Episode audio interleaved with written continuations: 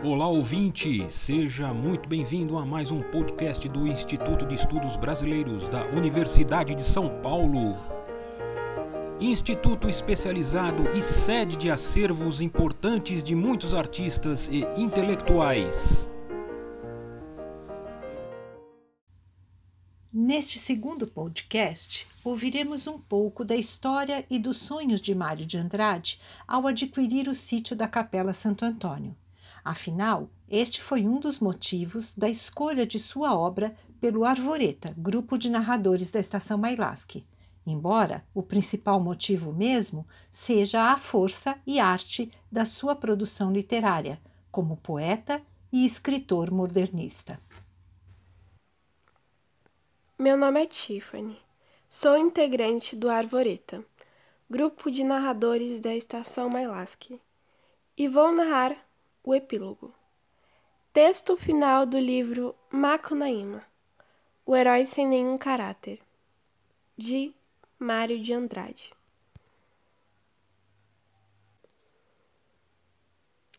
Acabou-se a história e morreu a vitória.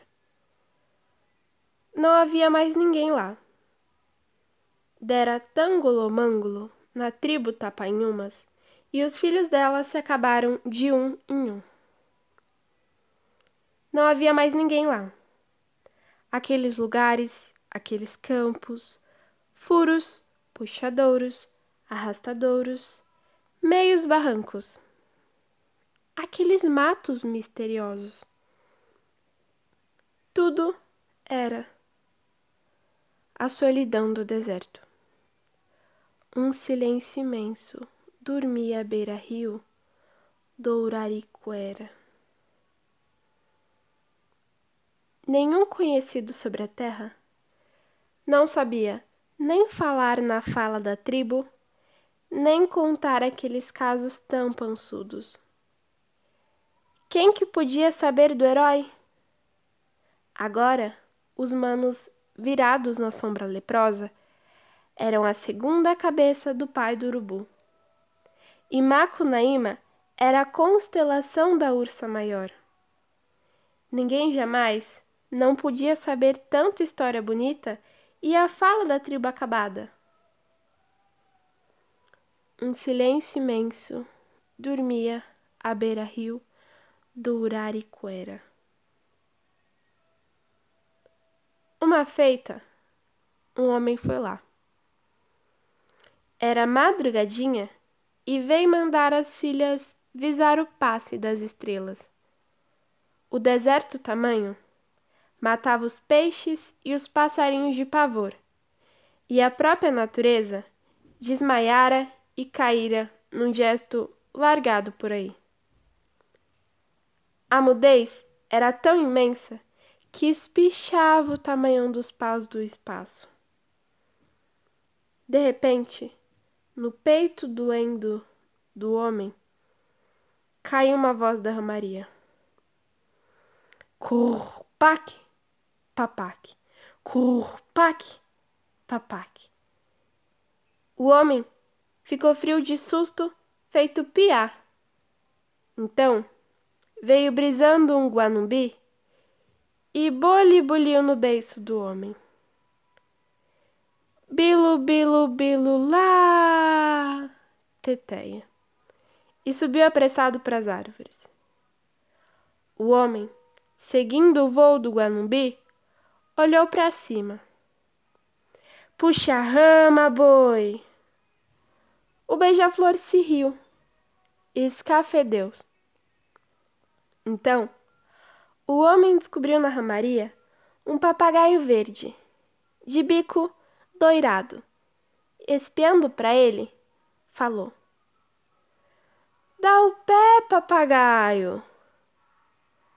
O papagaio veio pousar na cabeça do homem e os dois se acompanharam. Então, o pássaro principiou falando numa fala mansa muito nova, muito, que era canto e que era caxiri com mel de pau, que era boa e possuía traição das frutas desconhecidas do mato. A tribo se acabara, a família virara sombras, a maloca ruíra minada pelas saúvas, e Macunaíma subira para o céu. Porém, ficara o Aruaí do secto, daqueles tempos de dantes em que o Herói fora grande Macunaíma imperador. E só o papagaio, no silêncio do Uraricuera, preservava do esquecimento os casos e a fala desaparecida. Só o papagaio conservava no silêncio as frases e feitos do herói. Tudo ele contou para o homem, e depois abriu asa rumo de Lisboa. E o homem sou eu, minha gente. E eu fiquei para vos contar a história. Por isso que vim aqui. Me acocorei em riba dessas folhas, catei meus carrapatos, pontei na violinha, em toque rasgado, botei a boca no mundo cantando na fala impura, as frases e os casos de Macunaíma, herói da nossa gente. Tem mais não?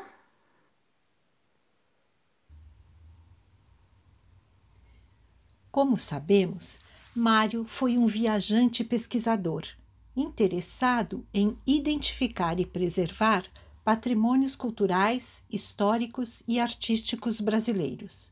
E com este intuito, empreendeu várias viagens, também pelo interior paulista.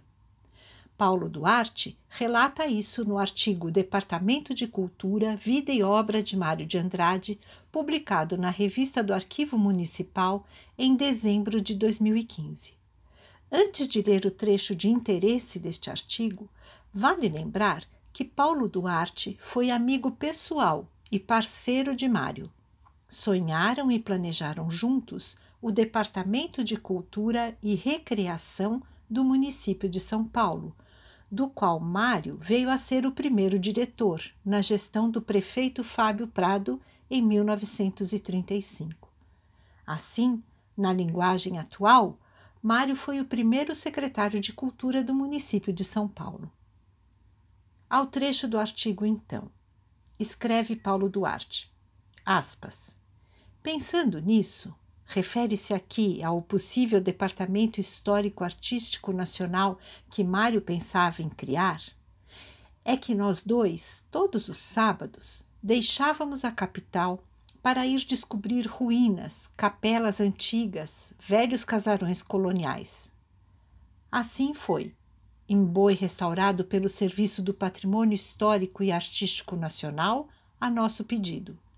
O Fortinho de Bertioga salvo, Carapicuíba Velha e a Capela de São Miguel, tombados também, e aquele que ele, Mário, viria comprar, o sítio de Santo Antônio. Fecha aspas. Aqui, Paulo cita o trecho de uma carta que recebeu de Mário. Aspas. Aquele um, se lembra, que pertenceu a Fernão Paz de Barros e tem capela e casa grande do século XVII. Fecha aspas. Mário adquiriu o sítio da Capela Santo Antônio em 1944 e alimentava alguns sonhos relacionados a essa compra que foram revelados em cartas a amigos.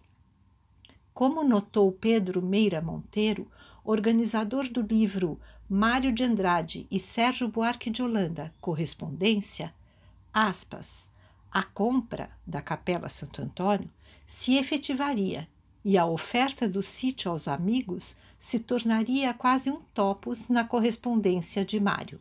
Fecha aspas. Lerei três trechos de cartas nas quais manifestam-se sonhos de Mário para o sítio da capela. O primeiro é o trecho final de uma carta que ele escreveu para Sérgio Buarque de Holanda em 7 de dezembro de 1944 encontra-se no livro já mencionado da correspondência com Sérgio. Diz assim: aspas, é só, e desculpe, estou em plena trabalheira como você. Mas amanhã parto para São Roque, onde vou comprar por 40 contos o sítio de Santo Antônio do Bandeirante, ou quase capitão Fernando Paz de Barros. Vinte contos consegui salvar dos meus gastos, vinte emprestei. Aliás, vou dar isso para o Brasil, para uma futura colônia de férias para artistas, só usufruindo a vaidade da posse em vida. Mas, em minha vida, o sítio será colônia de férias para você com Maria Amélia e herdeiros. Que abraço, de amigo certo, Mário. Fecha aspas. Além de sonhar e entregar o sítio para o Brasil, para lá se construir uma futura colônia de férias para artistas, Mário planejava também um estúdio e uma casa pequena para seu uso pessoal, que veremos ele chama de Pombal, como encontraremos em trechos de duas outras cartas retiradas do livro Correspondência de Mário de Andrade a Henriqueta Lisboa, organizado por Eneida Maria de Souza. Em 18 de dezembro de 1944, escreveu para a autora mineira convidando-a para vir a São Paulo.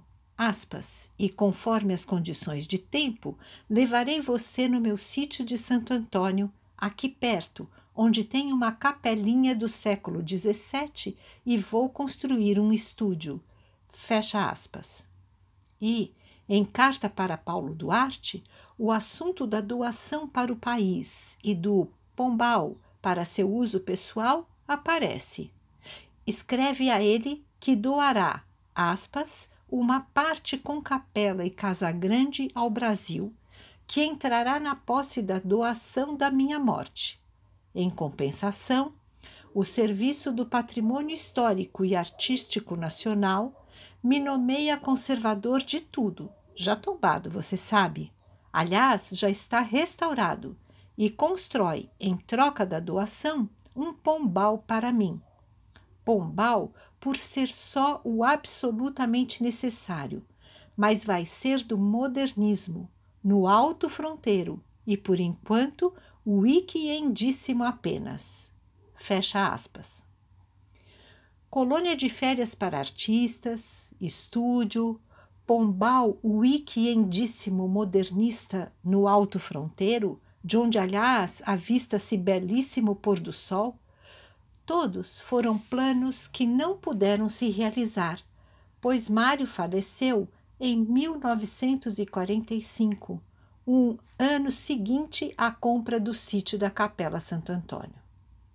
E feito, o conjunto arquitetônico foi entregue aos cuidados do atual Instituto do Patrimônio Histórico e Artístico Nacional, o IFAM, que, em parceria com a Prefeitura da Estância Turística de São Roque, mantém-se zelando por ele.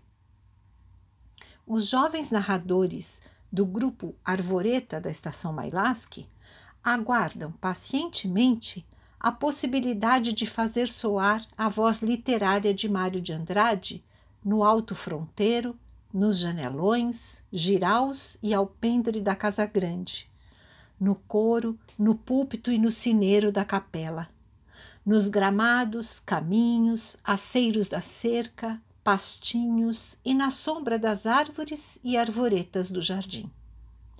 Por ora, coube-nos a alegria de poder compartilhar com os ouvintes dos podcasts do IEB a leitura de alguns textos selecionados da obra literária de Mário de Andrade como ouviremos no próximo podcast. Este podcast do Instituto de Estudos Brasileiros chega ao final. Esperamos que tenham gostado e em breve retornaremos com um novo assunto para você.